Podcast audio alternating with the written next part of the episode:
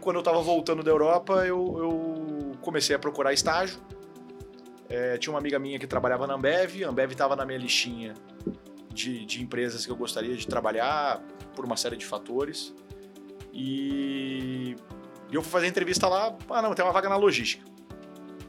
Você falou, O que é aonde? logística? É. Aí o cara. Aí foi, foi um momento engraçado, né? Porque eu tava num, num, num, num processo de estágio, tinha acabado de voltar do intercâmbio.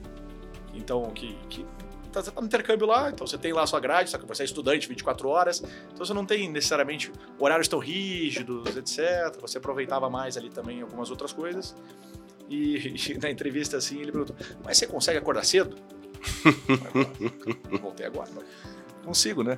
Não, então beleza. Então me encontra às 6 horas da manhã no CDD. Assim? Aí comecei e, e, e foi, porque eu chegava antes do, do, do dia da, da operação começar para poder apurar resultado, etc. E a gente conseguir passar para as equipes de entrega os resultados do dia anterior, então eu apurava entre 6 e 7 aquele, aquele negócio. E foi onde eu descobri logística. E daí eu descobri um mundo que casava com o meu mundo de análise de dados e matemática e tudo mais, e casava com um negócio de gente, operação, comunidade, time, é, que eu adorava. Então, a partir dali, eu segui a, segui a área de logística, me apaixonei é, e tô nessa até hoje.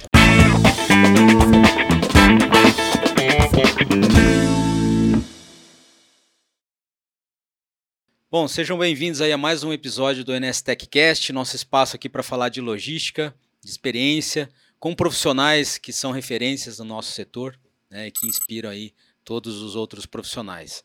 Bom, eu estou aqui comigo hoje com o Paulo Oliveira, que é head de comunidade da Nestec. Paulo, obrigado pela presença aí. Obrigado pelo convite, Guapo. Muito bom estar aqui. O papo vai ser muito bom. Muito bom. E hoje a gente tem um convidado bastante especial. Uma honra aqui estar recebendo Bernardo Adão, que é diretor de logística e suprimentos da Ambev. Bernardo, obrigado pela, pela tua presença aqui. Obrigado pelo convite, Mar- Marco. Obrigado, Paulo. Acho que O papo vai ser legal mesmo. Vai ser legal. Vamos lá. O Bernardo, e antes de mais nada, né, é, eu sempre peço para os nossos convidados aqui se apresentarem rapidinho aí, 30 segundos. Quem que você, que, que você pode dizer? Quem é o Bernardo Adão? A Bernardo, então, eu sou. Primeiro eu sou pai, pai da Isabel pai da Vitória. É, Tive elas na pandemia, então, mais recente. É, Casado com a Tati. É, Sou, eu sou carioca, na verdade, mas eu morei a vida inteira em Curitiba, então considero que eu sou curitibano. É, Moro em São Paulo aqui há oito anos e trabalho na Ambev há 12, então eu acho que é um pouco que reflete o meu, meu jeito de ser também, porque eu entrei lá como estagiário, estou lá até hoje, então ela minha vida pessoal e minha vida profissional são bem embrulhadas, vamos dizer assim. Então, se eu fosse resumir em 30 segundos, eu acho que isso que eu sou. É, mas sou um cara também, cara, simples, gosto de churrasco, cerveja, não tem como. Churrasco, cerveja, amigo, pra mim tá tudo certo, não preciso muito mais coisa que isso, não. Legal, muito bom. Bom, e vamos lá do começo, né? Você, você é formado em administração, né, pela, pela Federal do Paraná. É, e aí duas coisas, né? Duas curiosidades. É, por que, que você escolheu esse curso, né? É, e o que, que você foi fazer em logística, né? Como é que foi essa história aí? A história do curso, ela foi... Eu sou filho de um pai formado em engenharia, irmão de, uma, um, de, um, de um cara que faz, fez engenharia e economia. Então, a minha vida foi, eu vou ser engenheiro. Ponto. né? Então, a gente sempre falou, ah, sempre gostei de números, sempre gostei de matemática, então, vamos ser engenheiro. No meu último ano do ensino médio, eu comecei a ter, como sempre, naquela idade, você começa a ter segundos pensamentos É, no que, que você quer fazer. E numa conversa que eu tive com meu irmão, explicando, cara, que eu acho que eu queria sair da engenharia e ir para economia, que eu já estava um pouco ouvindo o que ele estava falando de economia. Só que eu sou um cara também que gosta muito de lidar com pessoa, gosto muito de estar num ambiente um pouco de discussão, nem sabia o que era operação naquela época ainda. Ele falou, cara, pelo que você está me falando aqui, eu acho que sugiro que você vá mais para administração do que você vá para economia. E foi isso. E cara, quase mudei para direito na semana da, Da inscrição. da inscrição, pra você ver como eu tava a certeza tava, tava dentro. Mas eu fiz administra... entrei na administração é, e comecei a me encontrar ali dentro. E a logística ela caiu sem querer. Na verdade, eu fui fazer um intercâmbio na Europa pela faculdade, então eu fui estudar na, na, na França e na Espanha durante um ano. E eu fui para a França, inclusive, para estudar finanças e contabilidade. Foi de novo. Então, tá ainda aquele lado meu matemático, É. números, etc. Ainda pesava. Eu falei, vou fazer administração, mas eu vou um pouco para gestão financeira, que eu acho que é onde eu tenho mais, mais skills e é onde eu acho que conecta mais meu, meus gostos. E quando eu estava voltando da Europa, eu, eu comecei a procurar estágio. É, tinha uma amiga minha que trabalhava na Ambev, a Ambev estava na minha listinha de, de empresas que eu gostaria de trabalhar por uma série de fatores. E, e eu fui fazer entrevista lá, ah não, tem uma vaga na logística. Você falou, O que é aonde? logística? É. Aí o cara. E foi, foi um momento engraçado, né? Porque eu tava num, num, num, numa- num processo de estágio, tinha acabado de voltar do intercâmbio. Então, que. que tá- você tá no intercâmbio lá, então você tem lá a sua grade, só que você é estudante 24 horas, então você não tem necessariamente horários tão rígidos, etc. Você aproveitava mais ali também algumas outras coisas. E, e na entrevista assim, ele perguntou: Mas você consegue acordar cedo? Eu Voltei agora. Consigo, né? Não, então beleza. Então me encontra às 6 horas da manhã no CDD. Assim? Aí comecei e, e, e foi, porque eu chegava antes do, do, do dia da, da operação começar para poder apurar resultado, etc. E a gente conseguir passar para as equipes de entrega os resultados do dia anterior. Então eu apurava entre 6 e 7 aquele, aquele negócio. E foi onde eu descobri logística. E daí eu descobri um mundo que casava com o meu mundo de análise de dados e matemática e tudo mais, e casava com um negócio de gente, operação, comunidade, time, é, que eu adorava. Então, a partir dali, eu segui a, segui a área de logística, me apaixonei é, e, tô nessa até hoje. Até hoje, é. Eu acho que também tem um pouco disso, né? Talvez um misto de administração com engenharia, né? Em uma área que fica aí nesse meio. Talvez por isso que a gente tenha tanta gente de administração e de logística hoje, de, de engenharia na área de logística, né? É, agora, você é a pessoa mais jovem que a gente trouxe aqui no, no podcast até agora, é, que está num cargo de diretoria, né? Tem uma comecei cedo, comecei cedo. é, não, não sei. Eu Não, acho que você tem. comentou também, complementando, né? Você comentou que você entrou de estagiário e passou por muitas funções lá dentro, né? Então acaba que talvez você viveu várias empresas lá dentro. E, e- e acho que já aproveitando para complementar também uma curiosidade minha, é como é que você se mantém é, atrativo também dentro da própria empresa, né? Ter começado tão jovem, você mesmo falando de se formar lá dentro. Então acho que tem um lado. Não acho que é nada sorte e nem ter começado Não, cedo, pelo- é, é como contrário. conseguir, né, ter uma carreira e ainda ser atrativo num grupo que é super exigente, todo mundo sabe. É, e assim, e até para complementar, é. Eu, eu queria saber a receita, né? Existe uma receita para em tão pouco tempo, né? Assim, ter uma, uma carreira tão bacana como a tua, assim. Eu tenho o meu, meu, meu, meu gestor atual, ele fala, né? É sorte, né? Sorte tem quem trabalha. É. Então, Quanto mais eu trabalho, mais sorte eu é, tenho, né? Então, eu vou, vou um pouco por esse, por, esse, por esse caminho. No fim, eu acho que é uma. Eu realmente tive muita sorte durante a minha carreira, em vários momentos. Estava preparado para os momentos que apareceram, as oportunidades que apareceram também. Mas eu acho que pontos fundamentais, eu sou um cara de uma empresa só. Então, de novo, né, eu entrei na, na, de estagiário da Ambev, estou nela até hoje. É, são quase 13 anos aí na, na, na, na jornada. E foi, um, e foi um, um, um, ponto que eu acho que a primeira parte que acabou fazendo que eu, que eu desse certo, eu, eu casei muito certo com a cultura. Né? Então, desde o primeiro dia que eu entrei, confesso que no primeiro dia não, porque no primeiro dia eu tava calça social, camisa social.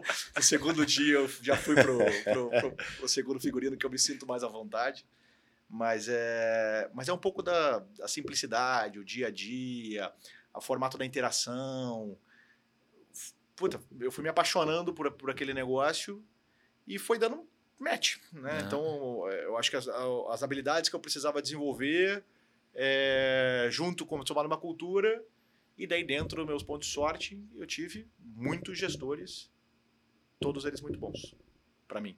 Então, cara, eu acho que é uma, isso é uma coisa que até dentro da Ambev, de vez em quando, você acaba. Às vezes você não se dá bem com a pessoa, Sim. às vezes dá, é normal de uma, de uma relação na sociedade. Eu acabei tendo muita sorte que todos os meus gestores me ajudaram muito no meu desenvolvimento. Assim. Então eu tenho, tenho um, um apreço muito grande por, por, todos eles, ainda me relaciono com todos eles é, bastante. Alguns estão dentro da companhia, outros estão fora da companhia já. Mas é, eles me ajudaram muito nessa jornada e foi um pouco isso. Então, não tem muita receita do bolo.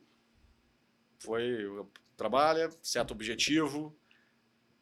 Eu sempre tenho um costume de olhar duas, três, quatro posições para frente do que eu gostaria, né? Então, eu quero chegar naquela posição lá. É... Aí eu faço um caminho de volta para falar, beleza, que competências eu preciso desenvolver, seja elas dentro da Ambev, seja elas fora da Ambev, no cursos, MBAs ou que, que, que seja, uhum. seja elas soft skills que, que vai chegando.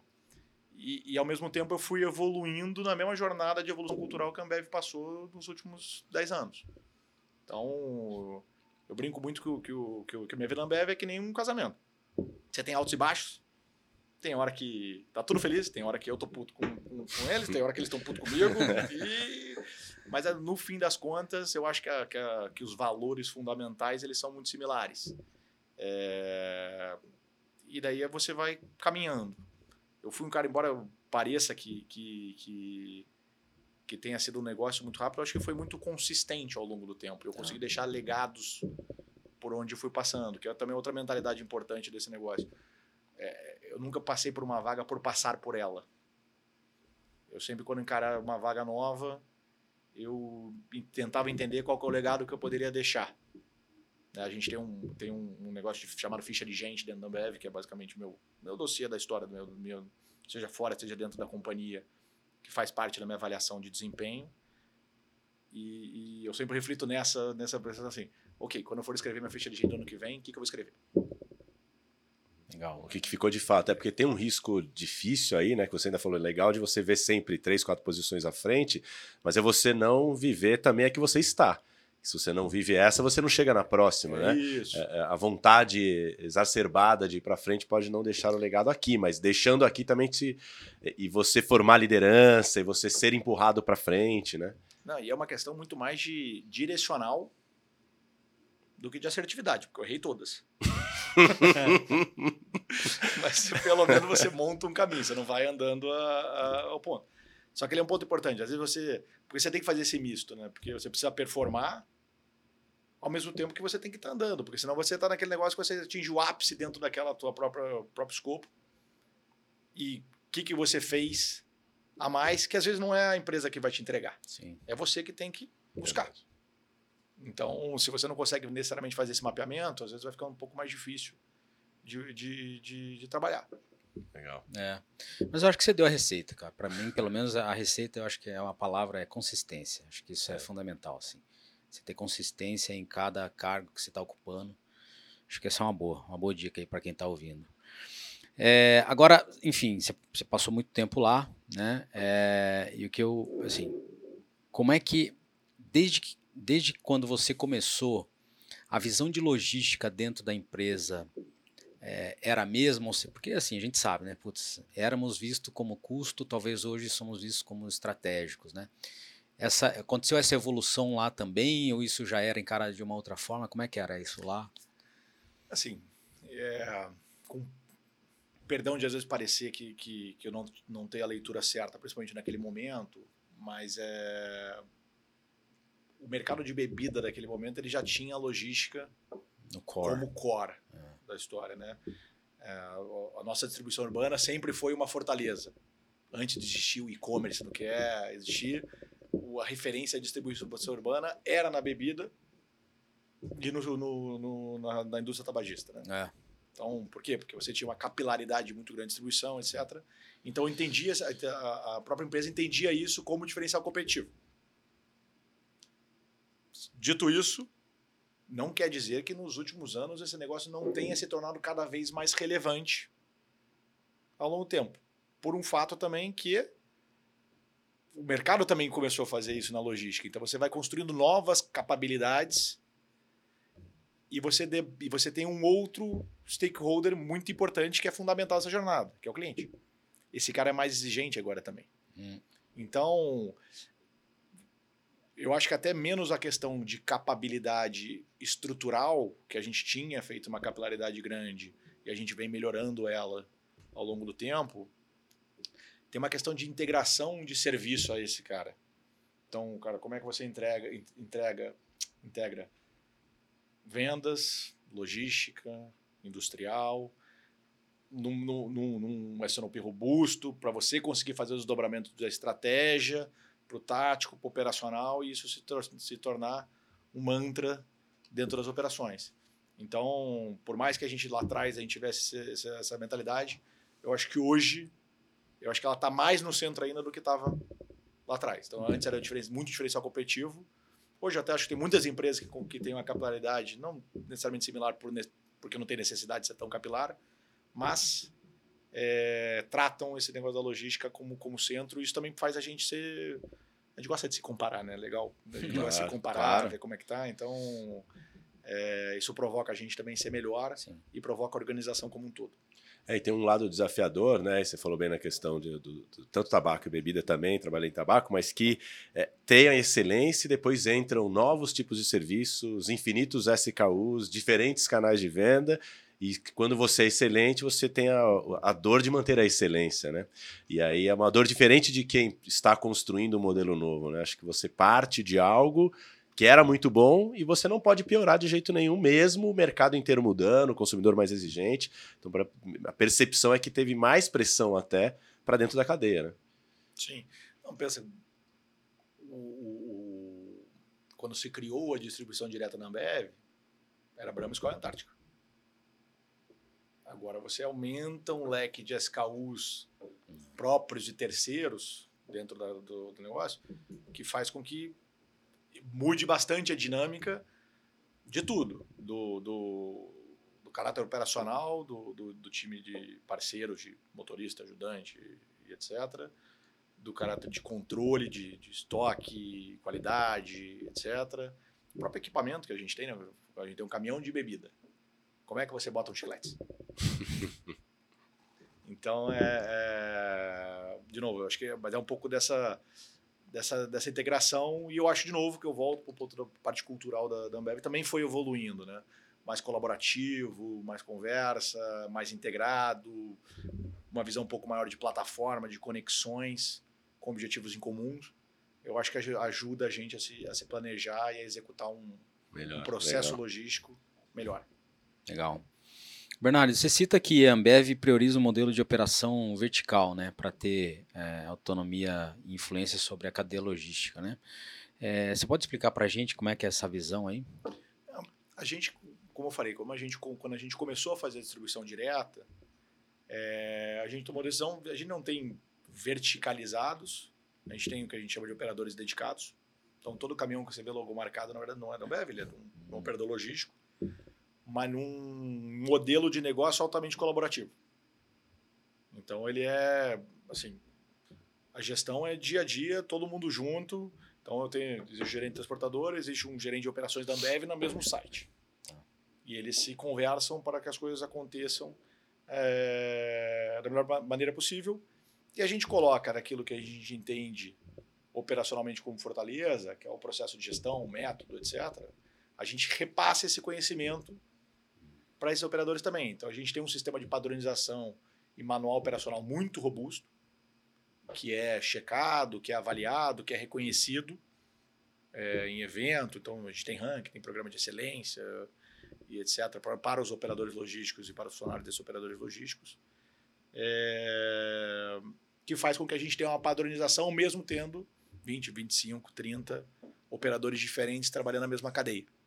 Então, a gente tem a mesma métrica de KPIs, a gente vê as coisas no consolidado, a gente identifica esses pontos do, do, do negócio. Então, a gestão é como se fosse algo, entre aspas, vertical nesse sentido, é, com um stakeholder adicional dentro do, do, negócio, que tem um negócio dele também por, também por trás, mas, mas a gente consegue, de certa forma, enxergar, enxergar o end-to-end -end da cadeia desde o processo produtivo até a entrega do, do, do, do cliente, agora do consumidor, quando a gente fala de Zé Delivery, por exemplo, uhum.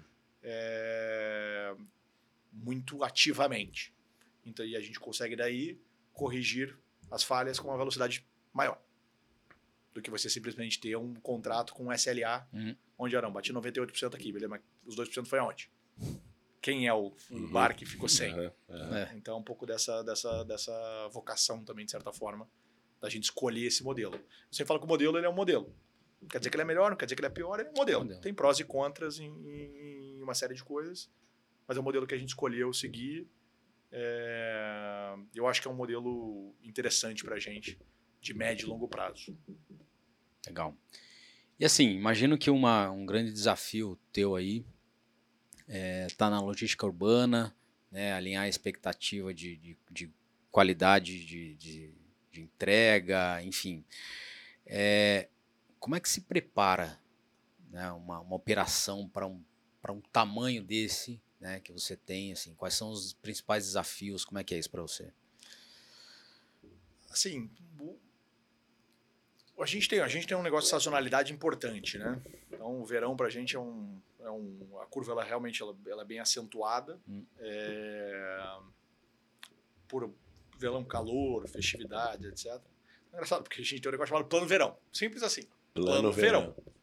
Começa lá em junho e julho a discussão de outubro, novembro dezembro, Tá. já desdobrando isso, o planejamento já começou, obviamente, mas já desdobrando isso para as operações. Então a gente já começa a falar de dimensionamento, já começa a falar de, de quantidade de frota, quantidade de gente, precisa ter, quantos produtos, vai. Então é, as reuniões de plano verão são clássicas lá dentro. A gente vai lá e vai desdobrando isso do caráter estratégico ao caráter operacional para a gente conseguir se preparar. Obviamente que você também não, não levanta estrutura do, do, do nada para poder subir, então você tem uma série de estratégias é, que- façam, que façam trade-off de custo e serviço para poder performar melhor no mercado nos momentos de pico, principalmente. É, E como eu falei, e a gente já é bem capilaridade, tem uma capilaridade grande, né? A gente tem mais de 100 centros de distribuições no Brasil, são 35 cervejarias, 36 cervejarias, não tenho certeza do número agora, é, espalhadas pelo Brasil todo. Você vai pegar São Paulo, por exemplo, São Paulo capital, ele é atendido por nove centros de distribuição, só São Paulo. Então, não são centros de distribuições gigantes, é, tem um ou outro maior, mas eles trazem esse, esse, esse, esse dinamismo de footprint mais próximo. E a gente vai evoluindo nesse negócio também, né? na medida também que os nossos clientes foram mudando, o pequeno varejo começou a se desenvolver mais no Brasil, etc. Então você começa a ter um número de pedidos menores, etc. A gente começou também a rever aquilo que a gente entendia como fortaleza de footprint e capilaridade para mexer no nosso footprint. Então, nos últimos dois anos, por exemplo, a gente criou o que a gente chama de centro de distribuição urbano, que a gente começou a deslocar centros de distribuição para mais próximo do centro de demanda. Então, você, entrega, você enxerga um centro de massa de demanda e coloca um centro de distribuição lá dentro, pequeno, é, que fazem uma distribuição por van. Então, a gente sai do caminhão, vai para uma van, que faz uma modal mais ágil, mais barato, que consegue prestar um serviço melhor para esse negócio. Então, a gente também vai se adaptando sempre em três visões. Né? Sempre uma visão estratégica, que é o momento que você define os grandes investimentos. A visão tática, para você criar momentos ali de dois, três meses, quatro meses. E o operacional, que, que, que é o dia a dia ali do, do, do- da operação. Então, a gente também vem enxergando essa... O mercado ele vai mudando e a gente vai se preparando para suprir ele. Tem hora que a gente acerta, tem hora que a gente erra. Mas eu acho que a gente acerta mais do que erra. Mas- Mas, mas erra. E, e a urbana, como o Guapo colocou, é muito mais dinâmica, provavelmente, que as demais, né? E você falou também da mudança do perfil de varejo.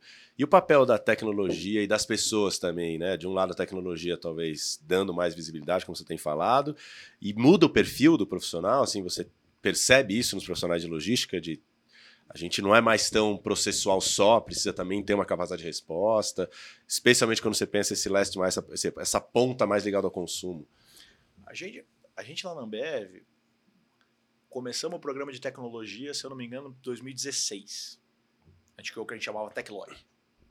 Né? Então começamos a criar os nossos produtos digitais em parceria com, com, com, com outras empresas.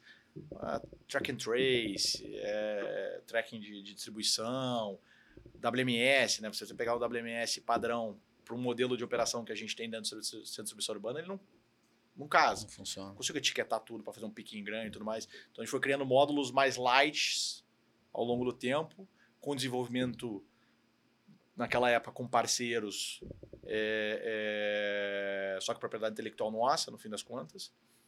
E junto com uma migração, aí nos últimos quatro anos, junto com a migração da estratégia da Ambev em si, né, de sair de uma empresa só de cerveja para uma empresa de plataforma, incorporar marketplace, começar a trabalhar com, com, com direto ao consumidor, etc. A gente também fez uma, uma aquisição da HBCs na época e transformou o que a gente chamou de Ambev Tech. Hoje, se eu não me engano, assim, eu posso confirmar os números depois, mas é, tem mais de 5 mil programadores na Ambev. Ô, louco. Nossa senhora. É, e uns mil na logística. Caramba. montando os produtos digitais que a gente, que a gente, que a gente usa hoje. Então, no fim das contas, eu acho que o profissional de logística, sim, tem que se, se preparar para um mundo mais tecnológico. Porque agora você vai ler a operação e a gente tem o Jean, que é o, que é o, que é o, que é o diretor de tecnologia logística lá, ele fala, né? O produto digital, ele é o processo dentro de um ambiente virtual. Se o processo está errado, o produto vai estar errado. É, não- então, só que ao mesmo tempo o produto traz o enabler do, do, do, do, do funcionário, do colaborador lá na ponta, conseguir executar de forma mais fácil e mais controlada, no sentido de padronização, etc., passo a passo, você melhora o treinamento para poder fazer as coisas onde a estratégia diz que deveria estar fazendo. Então você cria um, uma série de ambientes nesse sentido. Então não tem dúvida, cara, que o profissional de logística vai ter que entrar nesse mundo de tecnologia, senão vai ficar para trás. Né? Profissional por profissional. Obviamente que você tem níveis de necessidade de profundidade, né? Você tem áreas onde você demanda uma tecnologia muito não é tecnologia do produto digital em si, mas é se ela vai para a área de planejamento, por exemplo, se você não tiver uma boa base de data science, analytics, etc, o que, que você está fazendo com a tua demanda? Uhum. né? É, em contrapartida, quando você está na operação, talvez é muito mais o uso do que o desenvolvimento em si. Uhum. Só que a gente criou, por exemplo, uma vertical dentro da AmbevTech chamada Logco, a log.co, que é meio que a empresa digital de logística da Ambev. E ela desenvolve os produtos digitais para a logística da Ambev. Então, Muito Sim, é ligado à operação ao mesmo tempo. é. E, e, e é um pouco do, do negócio. A gente, acaba, a gente tomou a decisão de, de grande parte desses produtos serem, serem, serem feitos in-house, serem feitos verticalizados. Mas a gente tem muito parceiro que desenvolve muita coisa pra gente e a gente vai construindo a- as capabilidades. Mas você não consegue fazer logística mais sem tecnologia. Possível. É. Ô Bernardo, e aí, assim, falando ainda de, de, de last mile, né? Você falou dessa, dessa questão de ter centros menores, distribuição por van. É, isso é uma tendência ou você vê outras tendências que estão vindo por aí, que você já está no teu radar, alguma coisa assim, não? Eu, eu acho assim, o, o- o- a gente teve essa discussão no, no, numa aula que o Paulo deu, que, eu- que eu, que eu tava, felizmente estava de aluno aquele dia, que é a discussão de pô, até onde que o consumidor gera a demanda Ah, de você ter que fazer, por exemplo, a logística ultra rápida, ou qualquer coisa nesse sentido, o quanto isso é sustentável ou não. Acho que talvez a gente tenha um, um efeito sanfona, de certa forma, de foi muito e talvez para estabilizar custo, rentabilidade, etc., todo mundo, alguns serviços vão ter que ser ajustados e a hum, demanda do, do cliente consumidor pode ser ajustada. Mas eu acho que esse, que esse, esse ponto de last mile, é, o last mile em si ali, aquela, porque ela, realmente aquela última milha é em grandes centros urbanos, ainda é uma grande dor. Que ter, terão que ser enco- encontradas soluções, seja na, na regulação trabalhista, seja na regulação de trânsito, seja na ponte parada, seja no compartilhamento, alguma coisa, ela tem que desatar um nó, porque todo mundo entrar na cidade ao mesmo tempo, horário comercial, etc., inviável. né? é, é complexo. É, então acho que alguma coisa vem. É, a gente tem o entendimento também que, que, que o negócio de sustentabilidade é uma vertente que, que vem crescendo ao, ao, ao longo do tempo. Cada, cada empresa encara isso de uma forma né, do, do, do, negócio, mas mais sustentabilidade, a parte do ISD mesmo. Né? Então, como é que você garante que os seus fornecedores estão no nível de governança e de adequação à legislação ótimo, não é ruim nem médio, é ótimo. É, você tem toda a parte de sustentabilidade em si para fazer, que eu acho é uma mega tendência. E uma parte. Em tendência, eu sempre acho. A distribuição urbana vai mudar bastante, sustentabilidade vai ser pauta, e tecnologia que a gente falou vai ser base. Tem uma quarta coisa que eu não acho que é uma tendência, Hum. Que é uma realidade no negócio da logística, mas às vezes ela é negligenciada, que é a gente. Né? Logística, até a gente conseguir teletransportar produto, vai depender muito de gente. É. E, bom, a gente estava conversando um pouquinho antes, né? Eu acho que ainda tem dentro do mercado de logística um déficit de capacitação de profissionais de logística para poder suportar essa nova, esse novo mundo de comodidade, de, de, de, de entrega, de e-commerce, etc. E como é que você cria ambientes e soluções mais eficientes, mais sustentáveis, etc. Então, se eu fosse botar uma quarta tendência nessa conversa, assim, eu acho que a gente vai enxergar um pool de profissionais logísticos mais capazes. Cada hora aparece uma, um curso novo, etc. Então, de novo, como toda mudança, tem coisa, tem coisa que é boa, tem coisa que é ruim. É, mas eu acho que, a, que, o movimento de mudança é importante. É. Só que a gente talvez pare, talvez, de chegar o cara. O cara que era engenheiro aqui, o cara que era economista ali, vai lá, como é que você caiu na logística? Caída! chegou aqui e, e o cara que já entra, de certa forma, dentro de uma faculdade, dentro de uma curso de pós-graduação, já direcionado para a logística em si. Então, também acho que é uma quarta tendência importante de, de do nosso negócio. Legal, essa, essa tendência ainda não, não tinha escutado. É. Né? essa é nova e acho super relevante, é verdade. É, você comentou também com a gente, né, que por sermos um país muito grande, assim, a gente tem vários é, tipos de logística, né? É, você acha que isso pode ser uma oportunidade para as empresas ou, cara, no final isso só cria uma complexidade adicional aí para gente? Os dois a complexidade adicional geralmente traz oportunidades para alguém. mas é, mas o Brasil é, você tem oito tipos de logística dentro do Brasil. Né? Você tem a logística de São Paulo, Rio de Janeiro, BH. Você vai parar para o Amazonas é uma outra conversa. Né? Tipo, é você enxergar a balsa, é fluvial. Você começa Não, imagino que deva ter outros modais que geralmente o pessoal nem fala, né? Você é. fala. Modal, sei lá, vai de qualquer coisa. Né? Não, é isso. Né? Você, você vai para literatura, o cara fala, não, ferroviário, é. É, é náutico, né? qualquer coisa Sim. nesse sentido, e rodoviário. É. A galera deve carregar de qualquer jeito as coisas. Mas é. Então, acho que, assim, é, hoje, num, se você fizer uma, um, um approach de one size fits all, né? de, de cara, a mesma solução vale para todo lugar, você vai fracassar. Você tem que identificar aquele lugar ele tem restrições, seja desenvolvimento público, hum. seja de região, né? É, densidade populacional, as coisas hum. mudam. Então, até a gente, por exemplo, quando a gente fala de análise de footprint, fazer uma análise de footprint em São Paulo, onde eu estou trazendo centro de distribuição para perto da demanda, construindo isso, é o inverso do que eu quero fazer em Mato Grosso. É. Eu quero desfragmentar a centro de distribuição em, em, em regiões mais distantes, é. por exemplo. Que é o que faz mais sentido. O centro de demanda ele não está concentrado em pequenos micropolos. Ele está em cidades que estão se desenvolvendo muito por causa do agro, por exemplo. Então, é, eu acho que se você consegue ter essa leitura, que a complexidade e as diferenças são devidas e elas podem ir para uma tendência X ou Y, é, eu acho que é um mar de oportunidade de negócio não sem os seus precalços de integrar tudo isso. É. Né? Como é que você entrega o rodoviário com a cabotagem, com o ferroviário, com a malha ferroviária que a gente tem, que fica trocando bitola. e, então, assim, também tem o... Logística não é para os fracos no Brasil. É. E aí, é, historicamente sempre se falou que o Brasil, né, quem forma no Brasil em finanças é muito bom, porque o sistema financeiro brasileiro é por questões tributárias, enfim, é, é bom, né, o sistema bancário brasileiro, e forma bons profissionais, então você tem um caminho interessante para a carreira internacional, por exemplo.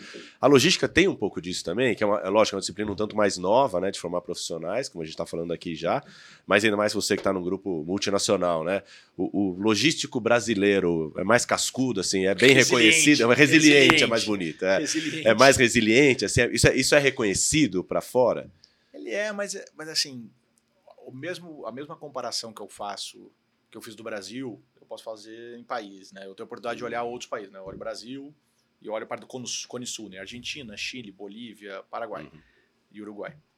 É um mercado diferente do outro. Então, as coisas que eu consigo fazer no Brasil, não necessariamente eu consigo replicar uhum. nos mesmos moldes para Argentina, nos mesmos moldes para Paraguai, em pontos prós e contras. Né? Você vê o mercado do chileno, por exemplo, é um mercado desenvolvido de transporte e muito desenvolvido no marítimo. Né? Então, os portos do Chile são muito eficientes. Por quê? Porque é um país que importa muita coisa. Né? É uma situação diferente da Bolívia, por exemplo, é, interior da Bolívia, principalmente, né? fora de La Paz ali, mas é interior da Bolívia. Então você enxerga, você faz o, o contraponto para países mais desenvolvidos, tipo os Estados Unidos, a gente, a gente discute, por exemplo, pô, será que o meu modelo dedicado entra nos Estados Unidos? Nos Estados Unidos você tem o nível de broker e o nível de maturidade do mercado de, de transporte pesado, transporte primário, que assim, talvez você manter hum. competitividade 100% do tempo é o formato de você fazer logística. Você criar entrepostos ao longo do tempo é o formato de você fazer logística. Mas é que depende um pouco do, do, do momento que você está, do que você quer desenvolver e onde é que você. e como é que a região funciona. É, mas sem querer fugir da, da, pergunta, eu acho que sim, o Brasil forma gente cascuda. né? Gente cascuda, porque tem as suas dificuldades de, de, de operacionais de um país em desenvolvimento seja na questão de capacitação de agentes, seja na questão de capacitação de fornecedor, seja na questão de maturidade de processo, conhecimento. Então, acho que a gente vai aprendendo a lidar com algumas restrições é, que, no fim, assim, existe uma característica que eu aprendi muito dentro da Ambev, que é o bom e velho resolver problema. O brasileiro aprende a resolver problema. e daí problema é problema. É, é. é, o problema é aqui, o problema é na Bolívia, o problema é nos Estados Unidos, o problema na Europa é. é problema. São problemas diferentes. Mas quando você monta um estilo de resolver problema e ele funciona, eu Legal. acho que você acaba criando essa característica também. Legal. Boa. E aí você comentou, né? Putz, assim, um, um, problema que a gente tem é isso, né? Troca bitola de trem, aí uma hora você tá na Castelo Branco, vira para direita você já tá numa rodovia que não é nem pavimentada e, e no, no, teu negócio hoje a infraestrutura impacta demais, né?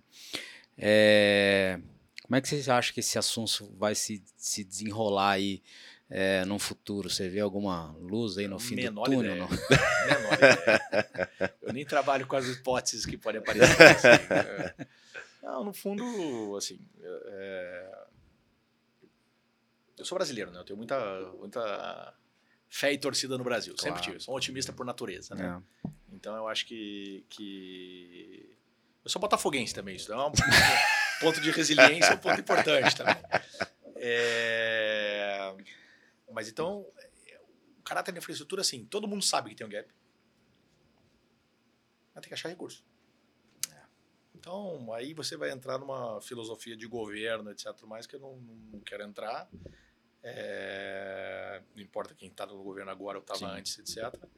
Mas, mas vai, vai ser um desafio, né? E você vê uma, dispar, uma, uma disparidade muito grande quando você olha Sudeste, Sul é. e Nenoco ali, né? É. é.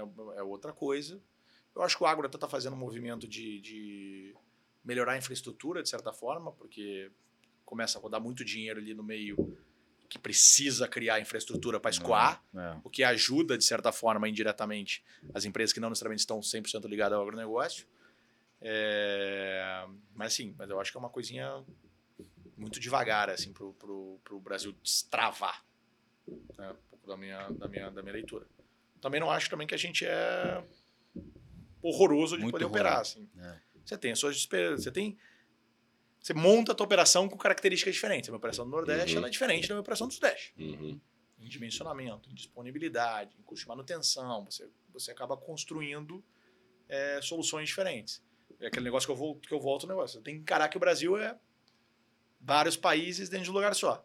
Se você achar que agora não, eu sou gestor do Brasil, então o que eu tomo decisão aqui de São Paulo vai valer para o resto do Brasil, não vai funcionar. Não vai funcionar. Tá certo. E aí você falou um pouco de tecnologia, né? Que vocês têm uma área grande lá de tecnologia é, na Ambev.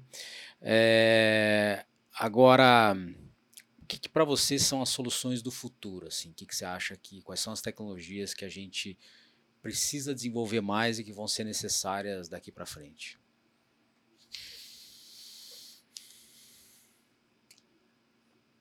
Hum, assim, eu acho que, que, o, que, que uma frente de plataformas de negócios colaborativos, tipo crowdsourcing, cloud housing, crowd shipping, são skills que a gente vai ganhar ao longo do tempo. É, você já vê muitos players aparecendo com, com esse tipo de solução. É, mas assim, difícil, né? A gente não tem, a gente não tem o nosso Uber ainda de, de logística, né? Você tem uma série de players segmentados que tem um modelo de negócio que conseguem construir determinadas coisas, mas não, ninguém conseguiu construir uma plataforma de, de frete para poder fazer esse, esse negócio acontecer. E então, quando você vai para o crowdshipping em de regra, você consegue achar muita coisa de last mile pequeno. Então, muito voltado para o e-commerce, muito voltado para aquele last mile que, que o cara faz, às vezes faz Uber, às vezes faz esse, esse, esse, esse ponto. Mas se você for ver, por exemplo, frete, prim, frete de longa distância primário, que é mais quase, eu considero quase uma commodity, né? Porque uhum. você consegue ir a uhum. mercado e, de certa forma, buscar isso, não direto num balcão, mas ele, você consegue fazer isso de uma forma estruturada. Mas ninguém ainda conseguiu encaixar ser a plataforma que você não precisa ter uma mesa de frete dentro da, dentro da, tua, da tua operação. Né? Para você qualquer negócio. Né? Eu estou em São Paulo há oito anos. Eu, fiquei, eu peguei meu primeiro carro faz seis meses. Não precisava.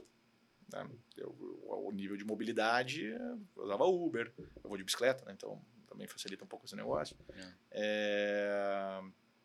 Mas isso foi parte porque construiu-se uma confiança nos aplicativos de transporte, que não necessariamente você tinha no táxi.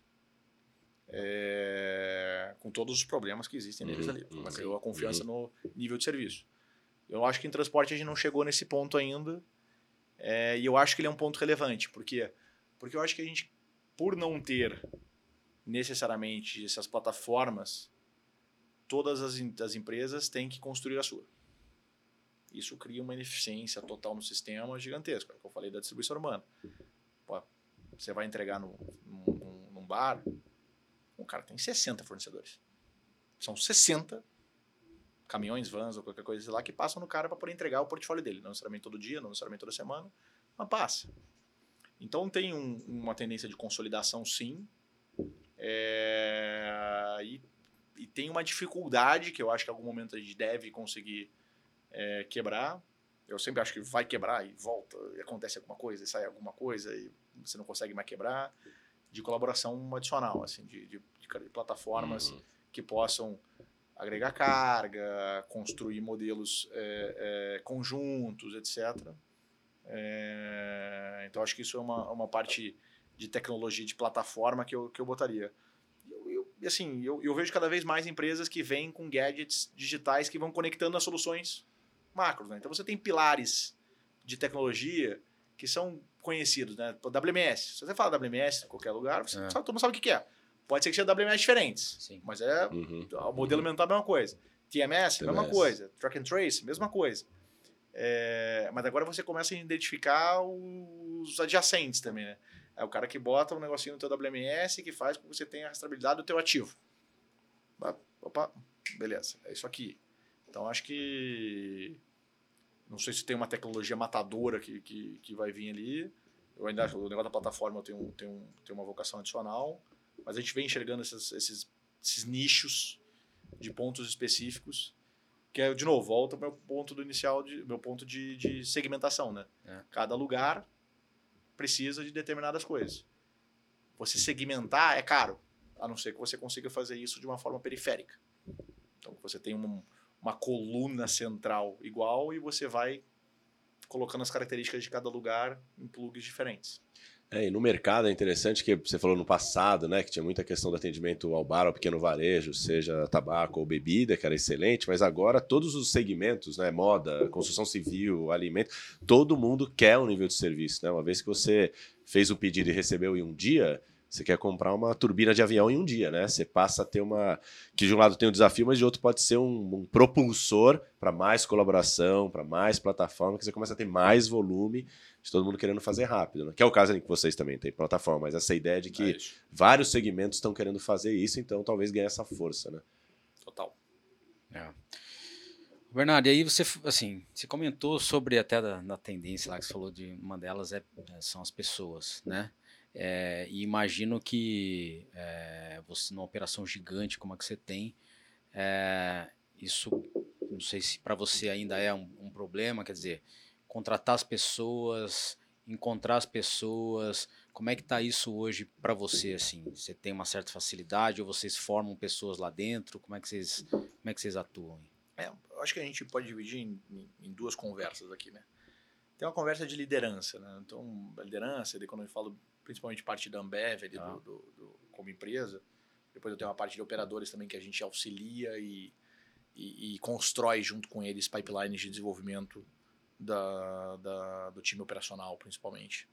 Mas quando você vai para o negócio de liderança, a gente tem uma cultura de desenvolver gente de casa. Na evolução cultural, a gente aprendeu que nem tudo a gente consegue desenvolver dentro de casa. É. Então a gente começa o que a gente chama de o buy, né? Começar a comprar capacidades do mercado, que são pessoas que têm conhecimentos específicos para os desenvolvimentos estratégicos que a gente não tinha. É. Porque se a gente precisa mudar, não dá para pegar as pessoas que estavam comigo há 12 anos atrás e falar, ah, vamos é, lá. A gente até pensa, mas cadê o cara que vivenciou isso, talvez, em outro lugar, né? De novo, a maturidade do negócio logístico ele cresceu. Quando eu boto o e-commerce também, que ele ajudou a impulsionar o meio que uhum. todo dessa, dessa, dessa, dessa jornada. Tem muita gente ali que já desenvolveu coisa que a gente quer desenvolver. Então, por que, que a gente não pode pescar ali e trazer? Então, acho que a gente começa a trazer um pouco mais de misto para dentro dessa, dessa, dessa, desses skills. É...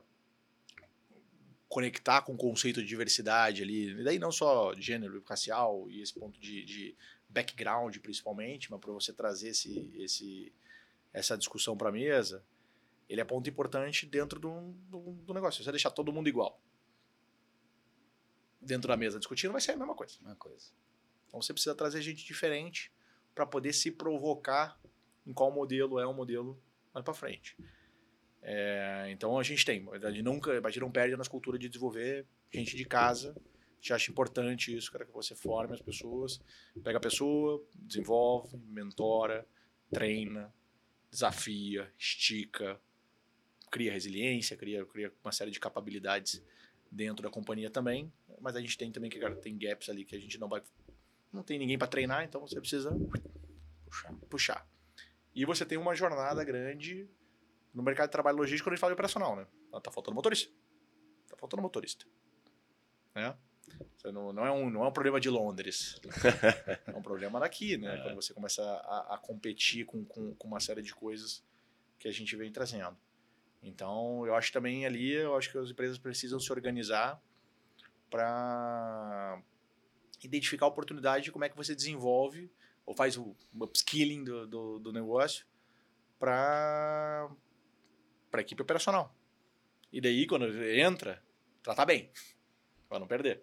Então, como é que você cria engajamento, como é que você cria as notícias corretas, que você está num, num, ambiente agradável de ficar, etc., independente da operação. Né? Querendo ou não, tem operações que são mais pesadas ou menos pesadas, dependendo da operação logística que você está.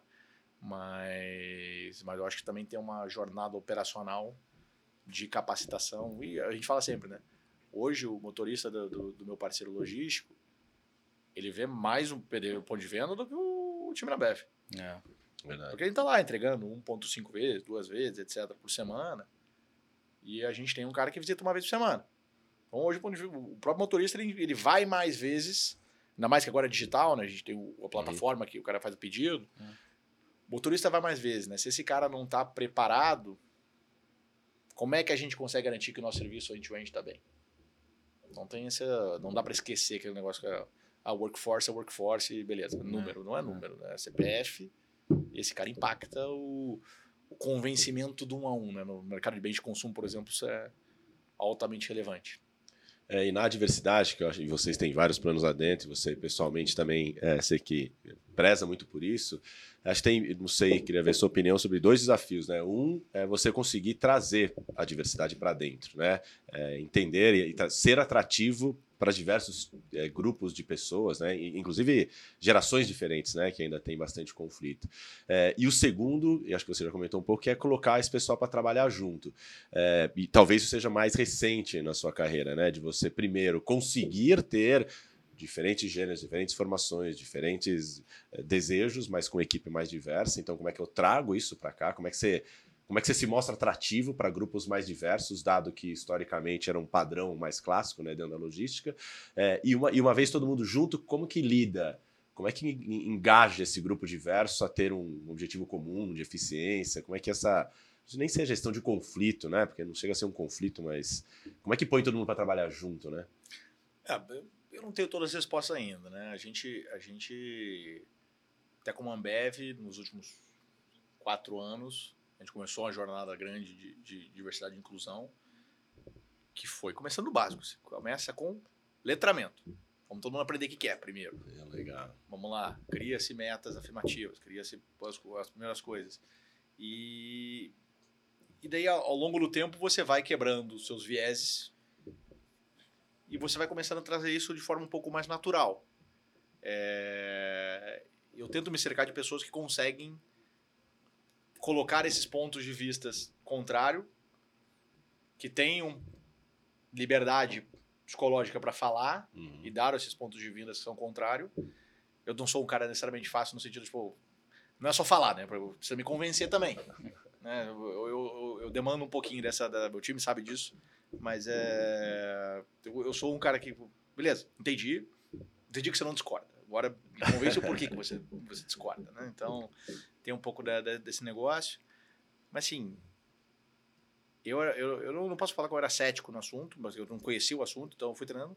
Hoje eu sou um promotor gigantesco. Que legal. Eu fui vendo, cara, o que que esse negócio ele pode porque são insights pequenos, assim, né? Você. Bom, não, tem uma pessoa aqui que veio com esse background XYZ. Tá numa conversa aleatória, que não tem nada a ver necessariamente com a pessoa, e você fala, não, mas vamos fazer assim. Eu falo, não, mas e isso aqui? Cara, vem um ponto assim, que vem uma bola curva aqui, que você não sabe de onde veio. e é uma parte que você nunca botou na equação. É, um outro ponto de vista. Falo, né? cara, assim, que é isso, assim, tipo, essa simplicidade do, do, dessa parte foi algo que me encantou. Obviamente, quando a gente fala principalmente a parte de inclusão, ainda você tem uma série de coisas. Eu continuo cheio de vício de todo o meu tempo que foi formado de determinadas formas, uhum. que, tive, que me acostumei a ver determinadas situações que eu achava normal. E foi engraçado, né? Porque essa, essa, essa jornada da Ambev, eu falo isso abertamente lá, ela foi me fazendo uma pessoa melhor. Porque você começa a treinar escuta, assim, você começa a saber o que não, o que, que eu falo, não, opa, calma aqui que o cara aqui tá falando negócio, você começa a criar uma empatia maior num, num negócio diferente, porque era diferente, né? Você, você não, sabia, né? Não, claro. Você tá sofrendo a mesma coisa que eu aqui, beleza, a vida, a vida vai. Quando você pega uma outra pessoa que tem uma história de vida totalmente diferente, você não, eu não sabia nem me relacionar de certa forma assim, porque eu não tô entendendo o que você tá falando, assim, tipo, de, de, uhum, de problema. Uhum. É então foi uma parte, quando eu falo, aquela primeira pergunta que vocês fizeram, né? Pô, tanto tempo de Ambev, como é que fica atrativo, como é que eu fico atrativo para Ambev, como a Ambev fica atrativo para mim. É isso, assim, a gente está evoluindo junto. E ao mesmo tempo como eu, que eu me evoluo como profissional, acho que eu ajudo a Ambev a evoluir como empresa. E, mas eu ajudo, ela me ajuda a me evoluir pessoalmente também.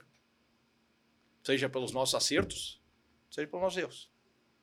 Então, é, é, eu acho que essas aí são cenas dos próximos capítulos, mas assim. É uma tô... jornada mais interessante que tem um momento ali meio que precisa ter metas, né? Mas ela vem evoluindo naturalmente porque você começa a conviver de fato com aquilo que você falou de um termo importante que é a liberdade de se expressar de fato, né? Genuinamente se expressar. Acho que precisa desse amadurecimento de todo mundo que participa, né? Interessante. É isso. Então, tipo, e você vai quebrando algumas restrições, assim. A gente tem um programa que, que, que, que é afirmativo para pretos pardos, e, que é um programa racial, é, que, que eu, assim, quando eu tava falando, ah, sei lá, você vai, mas vamos lá, que serve para quê, vai. Só que tinha umas travinhas, assim, ó, a gente vai contratar estagiário que não precisava ter inglês e não precisava ser formado nas melhores faculdades do, do país. Beleza. Aí fui fazer uma conversa, eu conversei, eu, cara, contratei um dos melhores estagiários que eu tive. Nessa. Entendeu? Então foi Mas tipo, a gente tinha uma barreira só de que não, eu, E a né? gente, eu falo muito com, com ela sobre isso, assim, cara, a gente não teria se conhecido. Não teria conhecido essa vida. pessoa. Não teria é. conhecido essa pessoa. Assim, não era da mesma cidade, não estava na minha, na minha bolha, é. não teria ido para entrevista porque não tinha os pré-requisitos anteriores. É.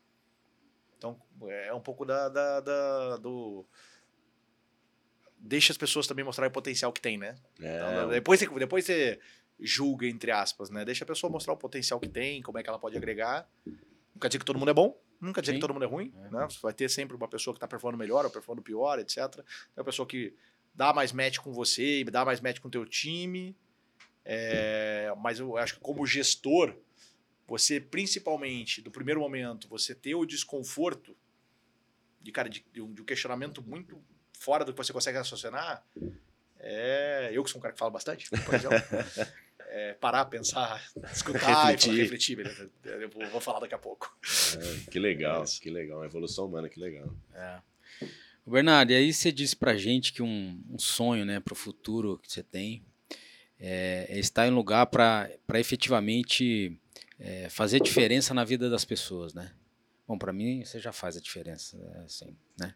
Quando eu chego lá e tem a cerveja que eu quero tomar, para mim já tá, é bem legal. Mas brincadeiras à parte aí, né? É, a logística não pode fazer isso na vida das pessoas? Você não acha que é um caminho ainda? Acho que, eu acho que é. E, assim, é, na pergunta, eu acho que a gente, de certa forma, a gente consegue construir esse papel dentro das organizações e, cara, você acaba tendo um impacto, né? Uma empresa da mãe da Ambev, por exemplo, você consegue esticar o braço com, com, com, mais influência, de certa forma, dentro de um ambiente de ecossistema específico para causar um efeito positivo. Acho que a gente, a gente vem conseguindo, de certa forma, é, é, lidar com isso de uma maneira mais positiva.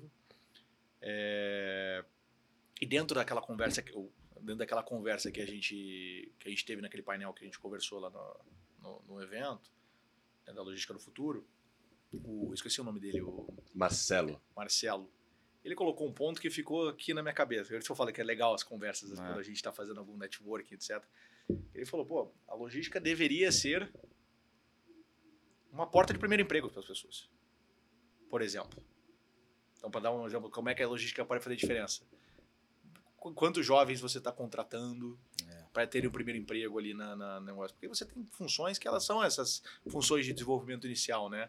É o, o, o a primeira fase do ajudante de armazém, é a primeira fase do encarregado de, de, de, de, de expedição. Você, você consegue trazer esse, esse cara e ajudar ele a se desenvolver. Né? Com todos os problemas sociais que a gente tem, né? Você pode botar salário no negócio dele, digno, de conseguir treinar esse cara e capacitar esse cara ao longo do tempo.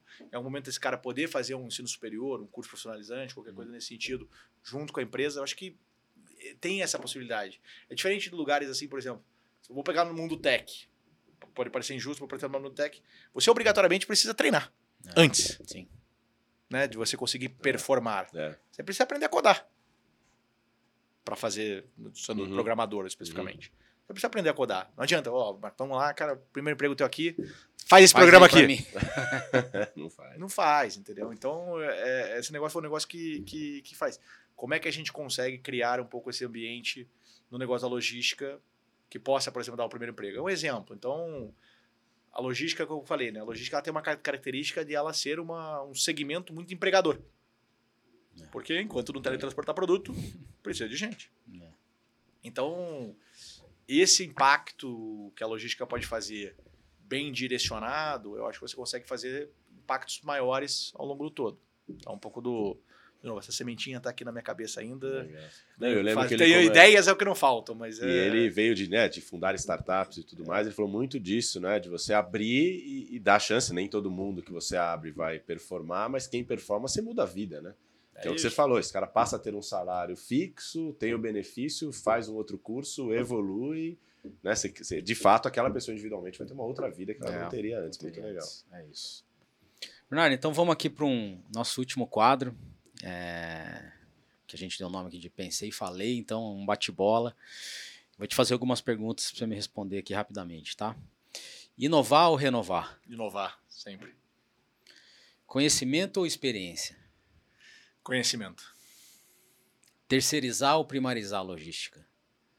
Terceirizar. E, S ou G? Eu sou apaixonado pelo E, mas eu, eu sou fã do S. Meu maior obstáculo como profissional é. Olha. Uh...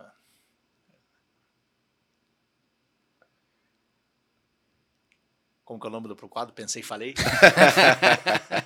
é, é, escutar, pensar, depois falar. tá bom, boa. É, o que, que você mais valoriza na hora de contratar alguém? É, vontade. É um profissional que te inspira. Abílio Diniz. Qual o maior déficit do setor de logística no Brasil? Infraestrutura. Como é que você vê a logística brasileira daqui a 10 anos? Igual. Ai. Bom, tem um, um, outro convidado nosso que te deixou uma pergunta, né? É, vamos ver ali. Vamos lá. Bom, pensando no setor aqui, né, do, do perfil dos convidados, assim, que que você, o que, que você espera do seu fornecedor de serviços logísticos aí, né? Qual que é a sua perspectiva aí, porque dependendo do cliente, eu já vou saber o que, que eu preciso fazer para bater na porta dele para vender alguma coisa. Legal, boa. O que eu espero, o que eu quero. O que eu quero, eu quero custo, nível de serviço e tranquilidade. Mas o que eu espero é um, um profissional que provoque, que esteja disposto a, enquanto presta o serviço, faça com que a gente evolua ao mesmo tempo. Então, um modelo um pouco mais colaborativo do que simplesmente um modelo de contratação. Legal. E eu queria que você deixasse uma pergunta para um próximo executivo que vai aqui vir falar com a gente no próximo episódio. Fala, fala no, no Pode falar. o que você acha que falta para o profissional de logística de hoje? Legal. Boa. Legal. Legal. Bernardo, a gente está chegando aí no fim, né? Paulo, queria te agradecer aí pela Passa rápido, participação. né? Ah, rapidão. Bom, muito é, bom. é Obrigado, muito legal, obrigado. né? Obrigado, Bernardo. Obrigado, Guapo. Obrigado você aí pela disponibilidade. Bernardo, cara, foi um prazerzão aí. Primeiro te conhecer pessoalmente. É, queria te agradecer pelo teu tempo. É, tenho certeza que o pessoal aí vai, vai gostar bastante. Obrigado pelo convite. Estou à disposição aí, quem quiser bater mais um papo. Mas foi bem divertido, foi bem legal. Valeu. Beleza. Bom, pessoal, então é isso. Espero que vocês tenham gostado. E a gente vai encerrando aqui mais um episódio do NS TechCast. A gente espera vocês aí numa próxima oportunidade. Valeu!